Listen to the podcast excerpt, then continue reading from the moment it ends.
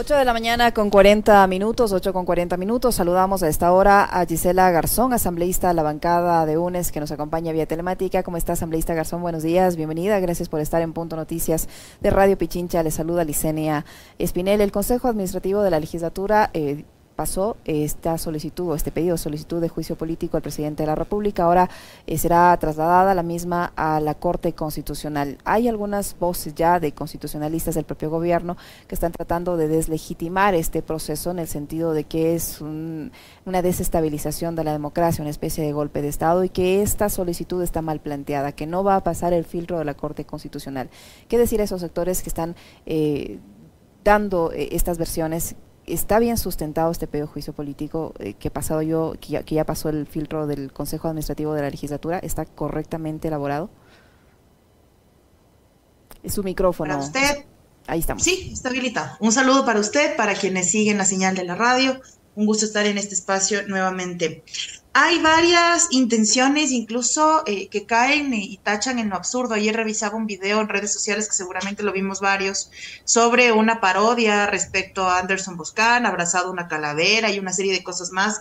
Ojalá esa misma creatividad tuvieran para atender las urgencias del país y ojalá esa misma creatividad tuvieran para responderle a la gente por sus ausencias, porque estamos en este punto y nos enfrentamos a esta crisis por culpa del mismo gobierno. Aquí no hay ninguna intención de desestabilización, aquí hay una crisis donde además se desencadena un acto de corrupción. Dicho esto, ese acto de corrupción que involucra al presidente de la República y su círculo cercano le obliga a la Asamblea Nacional, como el poder que controla, fiscaliza y hace un exhaustivo seguimiento de las responsabilidades políticas, a tomar una decisión. Y esa decisión es efectivamente llevar adelante tanto la Comisión Ocasional como el informe en su momento y el juicio político. Juicio político que dicho sea de paso, dista mucho del informe que se aprobó con 104 votos, no porque el informe haya estado mal hecho, sino porque el informe es una antesala, sirve para aterrizar hechos, para aterrizar responsabilidades. Y es por eso que en el informe se hablaba del 129, numeral 2 en su conjunto, y en la solicitud de juicio político es exclusivamente el 129, numeral 2 en los delitos de peculado y confusión. Es decir, bajo esa figura es que la solicitud de juicio político se establece. Ahora, se han dicho varias cosas, entre otras que se ha considerado, se incluyen eh, artículos derogados o artículos que no corresponden. Me hubiese encantado verles a los mismos constitucionalistas rasgarse las vestiduras cuando a Jorge Glass, por ejemplo, lo sancionan y lo sentencian con un, con un código penal viejo, antiguo, reformado. Es decir, hubiese querido que las mismas aseveraciones que hacen ahora las hagan en su momento, pero no, en ese momento lo justificaron. Así es que más bien de aquellos constitucionalistas que, que, bailan ambos lados, habrá que cuestionarles el eh, por qué actúan de esa forma. En este momento lo que el CAL ha hecho, con base en el informe de Unidad Técnica Legislativa, es verificar los requisitos, es decir, que se cumplan el número de respaldos, los justificativos, las pruebas, la materialización de las mismas, en fin, y con esos, con esos antecedentes el CAL decide calificarlo y enviarlo a la Corte. Y la Corte también tiene un antecedente para tomar una decisión. Ahora, asambleísta Garzón, según estos constitucionalistas o estos sectores que ah, eh, obviamente no están de acuerdo con este proceso, las, eh, los asambleístas que están siguiendo el juicio político al presidente de la República, dice, han invocado dos artículos del Código Orgánico Integral Penal vigentes en el 2014, pero que fueron reformados en el 2021 por la propia Asamblea Nacional. Pero hablan del Código Orgánico Integral Penal y este es un juicio político. Así es. Eso es algo que se ha tratado de desvirtuar todo este tiempo, Liceni que nosotros, se hace creer que nosotros debemos seguir los mismos parámetros que un juez o la fiscal, y eso no es cierto. Y de hecho, la misma sentencia de la Corte Constitucional lo establece y me voy a permitir leer. Para quienes desean eh, investigarlo, deseen verlo, es la sentencia número 2137-21-EP-21 sobre el caso del exalcalde Yunda respecto a su proceso de destitución. Y aquí establece eh, y zanjan claramente los dos procesos de control, el político y el jurisdiccional.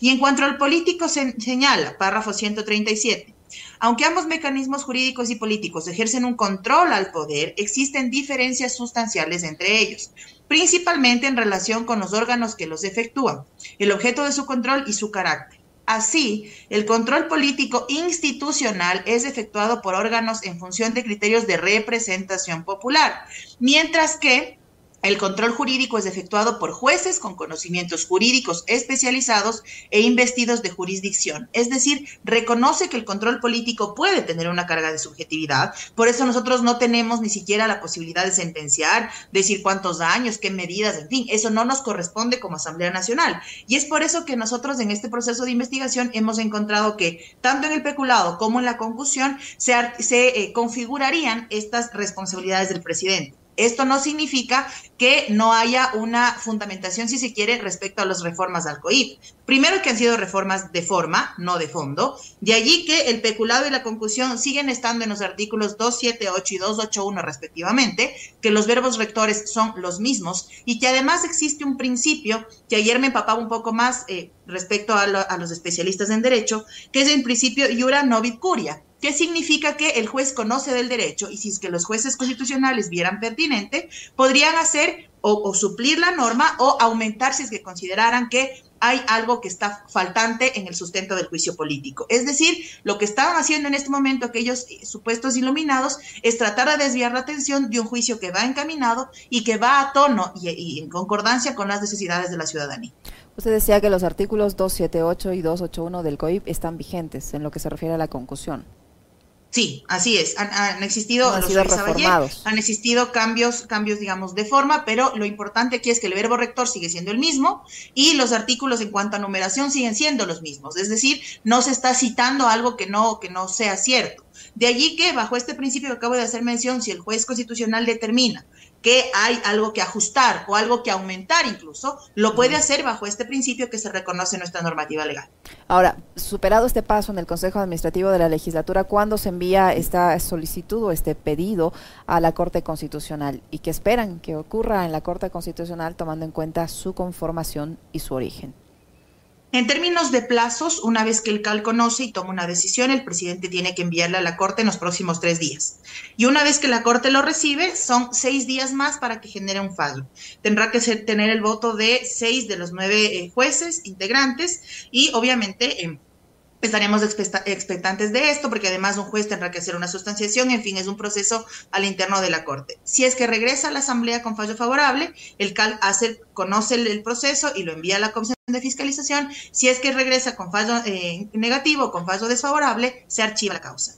¿Qué esperamos? Que con base en una jurisprudencia que tiene la misma Corte, vuelva a hacer eh, a citar el dictamen. Dictamen de admisibilidad del juicio político contra el vicepresidente Jorge Gras, número 001-17-DT.T-CC. Ese es el dictamen con el que la Corte Constitucional determinó en su momento lo siguiente.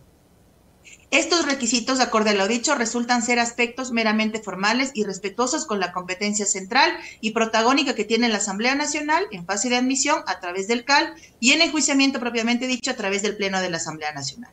Lo que debe hacer la Corte entonces es la verificación exclusivamente a temas de forma en la solicitud que ha sido formulada. Lo dice su propia sentencia. Con base en su jurisprudencia, en la sentencia que he hecho mención previamente respecto a las diferencias en control político jurisdiccional y lo que acabo de leer, la Corte no tiene excusa para dar un dictamen abstentivo o un dictamen negativo. No lo puede hacer. No tendría fundamento. Ahora, se entiende que hay un contexto político detrás, que hay un contexto político donde por supuesto que se, saben quiénes están en la corte, que vienen de un proceso del transitorio, etcétera, y que tienen posturas políticas absolutamente claras, pero quiero creer que en una instancia como la Corte Constitucional, que es netamente técnica y que respeta sus propios fallos, no debería caber siquiera la posibilidad de una manipulación política por parte del gobierno. Entre los magistrados que emitieron este fallo al que usted hace referencia y que crearía jurisprudencia, como usted señala, eh, ¿se encuentran los actuales, algunos de los actuales eh, magistrados de la Corte Constitucional? No lo tengo en este momento a la mano, más bien reconozco las posturas políticas de algunos, por ejemplo, de Enrique Herrería, que es de, recordación eh, nacional, digamos, respecto a sus posturas políticas, pero si algo deben cuidar los jueces constitucionales es que efectivamente lo que la institución ha hecho se respete. Y si esta institución ha tomado decisiones eh, en función de lo que estamos en este momento tratando, no debería haber posibilidad de ningún tipo de cuestionamiento. Ahora, Debo reconocer que en, temas sobre, eh, por ejemplo, derechos humanos, derechos sexuales y reproductivos, la Corte ha tomado buenas decisiones. No así con otros casos como la ley tributaria, por ejemplo, que ha tenido una postura absolutamente em, distante del objetivo mismo de una derogatoria. Pero más allá de eso, me parece que en este momento todas las instituciones del Estado debemos ir a tono con el sentir de la ciudadanía. Y si la ciudadanía está de acuerdo con las decisiones que estamos tomando, esto no quiere decir que no veamos que el resto de instituciones del Estado también estamos golpeadas y tenemos que seguir dando pasos hacia avanzar en nuevos momentos en cada una de las nuestras. Pero el gobierno fundamentalmente es el responsable no solo de esta crisis de corrupción, sino de la educativa, la de salud, la, vial. Los datos que daba Jacques hace un momento son espeluznantes.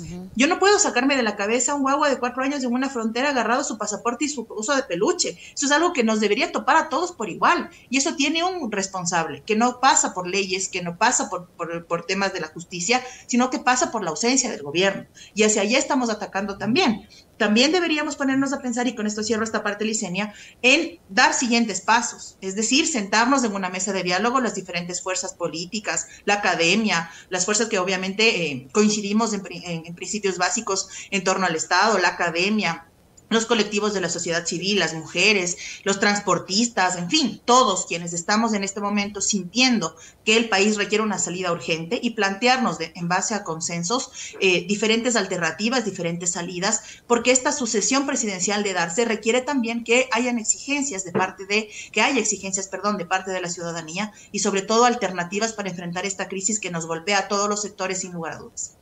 Eh, asambleísta Garzón, ¿cuándo se, se conoce ya el, cuándo se va a enviar esto a la Corte Constitucional y qué ambiente reina ahora en la Asamblea Nacional una vez que ha pasado este, este primer filtro en el CAL eh, entre los legisladores? ¿Hay, habrá, se puede tal vez saber si es que en caso de que pase esto en la Corte Constitucional y se dé viabilidad al juicio político, los votos existan para la censura?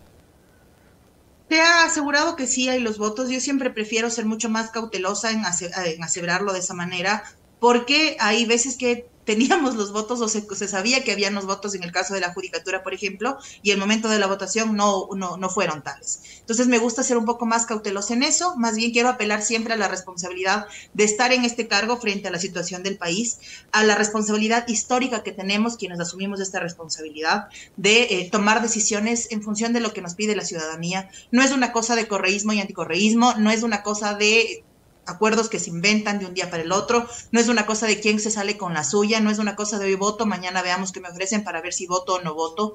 Esto se trata del, del futuro del país, del presente y del futuro del país, y se trata de dos opciones claras, mantener un gobierno relacionado con mafias o mantener una sucesión presidencial que al menos le dé un aire en, esto, en este tiempo que queda.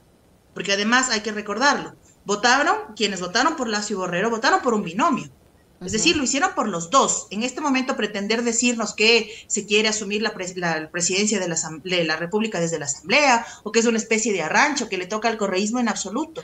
Quienes votaron por Lazo votaron por un binomio, votaron por Lazo y por Borrero. Y esa sucesión presidencial es lo democrático, lo que establece la Constitución. De allí que si el presidente quiere nuevas elecciones, tiene la muerte cruzada sobre su mesa. Pero eso no, significa que no planteemos... ¿Perdón? Que no la descarta además, en varias ocasiones se ha utilizado eso como una amenaza y no la descarta. Así lo ha hecho, así lo ha hecho y eso también es una salida constitucional. Mientras las salidas constitucionales estén en el marco de el respeto a la democracia y a nuestra Carta Magna, todos los sectores políticos deberíamos estar alineados. De allí que eh, esto se vuelve, vuelvo y repito, una salida a esta crisis desde lo que nosotros como legisladores podemos hacer.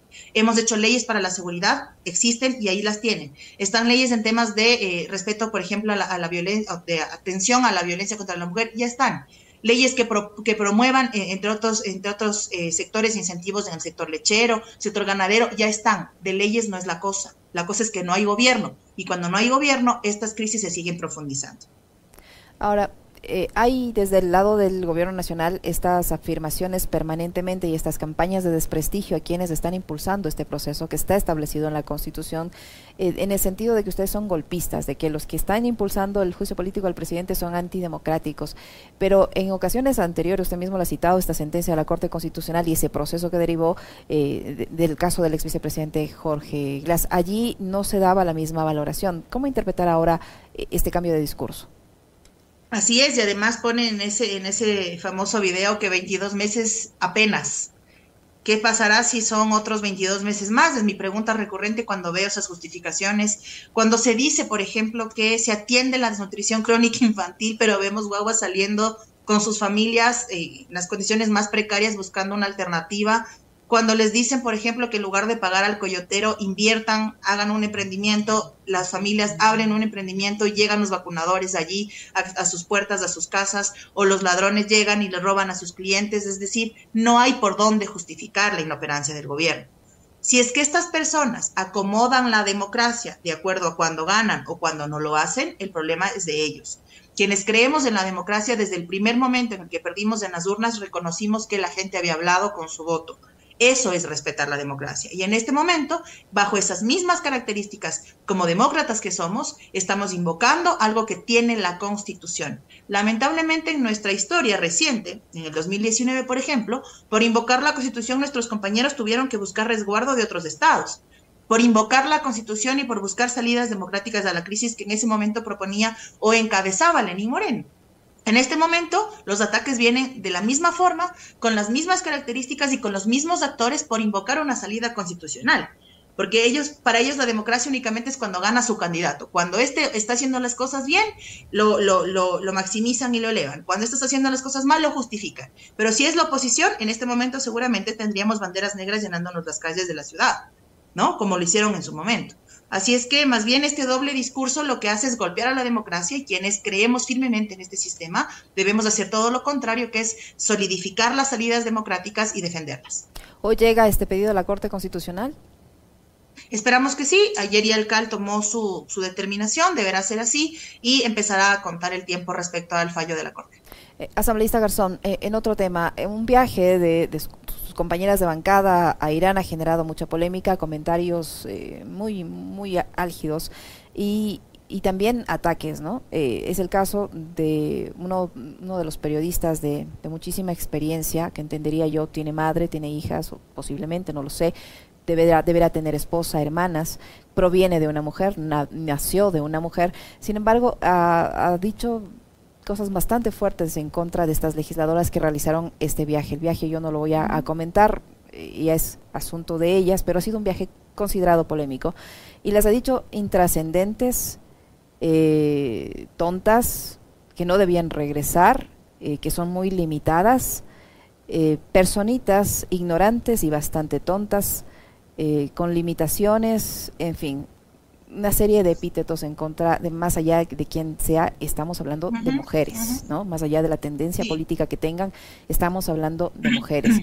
¿Cómo reciben ustedes como bancada e, estas expresiones de, de odio, de, de machismo, de misoginia? Suscribo respecto a que las consideraciones del viaje y la decisión de hacerlo deberán responder quienes efectivamente eh, las tomaron eh, y que eh, deberán hacerlo en su momento si así lo deciden. Pero yo justamente el día de ayer en mi red social, en Twitter, ponía que la, postura de tipos como, Jorge Ortiz rebasa incluso cualquier diferencia política porque no se trata de un ciudadano opinando. Ya sería lo suficientemente grave que cualquier ciudadano opine de esa manera de, de quien quiera, de cualquier mujer. Pero se trata en este momento además de alguien que tiene un micrófono y que está esparciendo odio todos los días. Y ese odio se traduce sí en violencia política, con la diferencia que nosotras podemos de alguna forma defendernos, es decir, podemos identificar que nos violentan, tenemos un equipo que nos respalda, podemos poner una denuncia, hasta tenemos incluso, si se quiere, las condiciones económicas para sostener una denuncia penal.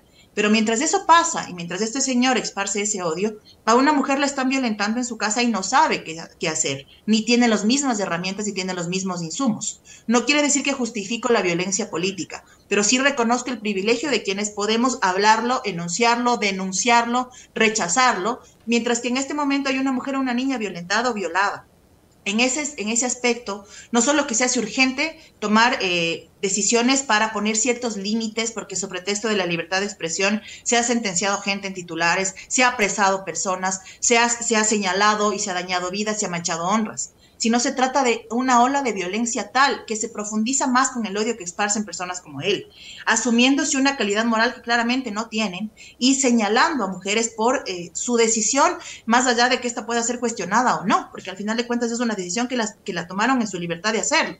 Lo grave de esto, Licenia, es que mientras hay espacios como este, como el espacio de las Warmis, por ejemplo, que habla recurrentemente del respeto a los derechos, de la no violencia, de la no discriminación, de la no repetición, Hay espacios como ese que además desde la iniciativa privada sostienen misóginos en los micrófonos. Y eso no solo que es grave, sino que debe ser rechazado. Espero que quienes se sientan violentadas y tengan la posibilidad de hacer denuncias las hagan, porque hay que sentar precedentes importantes. Ninguna mujer es menos por la decisión que tome, ninguna mujer debe ser señalada, aunque la decisión pueda haber sido eh, correcta o errónea, y ninguna mujer debe ser llamada y disminuida de esa manera en ningún espacio. Esto... Eh, es quizás lo que extrañaban, ¿no? Porque eran los mismos periodistas que cuestionaban aquel gobierno que avanzaba en derechos, que avanzaba en mejores condiciones de vida. Eso cuestionaban y no tenían la posibilidad de hacerlo en ese momento porque había una ley no que los callaba, sino que los obligaba al menos ceñirse en parámetros mínimos de respeto. Ahora que ya no la tienen y, que además están acompañados de un gobierno que violenta igual, piensan que eso está correcto y no que nos queda a nosotros de rechazarlo siempre. Muchísimas gracias, asambleísta Garzón, por habernos acompañado en este diálogo. Muy amable. Gracias, Licenia. Un gusto y un excelente día para todos. Lo propio. A la legisladora Gisela Garzón, asambleísta de UNES, que ha estado con nosotros. Y con esto nos despedimos, amigos. Les dejamos siempre bien acompañados. Ya vienen las Guarmis del barrio. Les agradecemos, como siempre, también por la gentileza de su sintonía.